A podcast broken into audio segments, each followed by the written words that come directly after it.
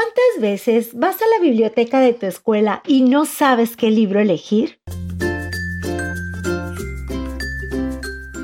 Por eso mejor escucha las reseñas literarias de niños para niños y encuentra tu próxima aventura.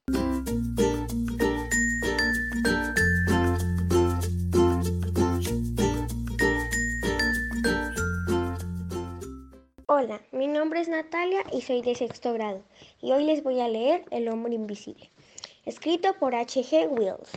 Este libro es sobre un científico llamado Griffin que crea una poción, pero un día ocurre un accidente en el laboratorio, lo que lo vuelve invisible, causando la pérdida de sus pertenencias.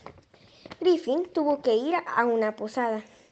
En la noche hubo un robo de dinero al día siguiente, Griffin paga con la cantidad faltante del robo.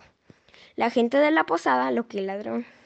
Así que llamaron a la policía, lo que causa su huida. Si quieres conocer el final de Griffin, te invito a que leas el libro. Es entretenido y divertido. Es un libro infantil. Este libro es de misterio y suspenso, lo cual engancha e invita a leerlo.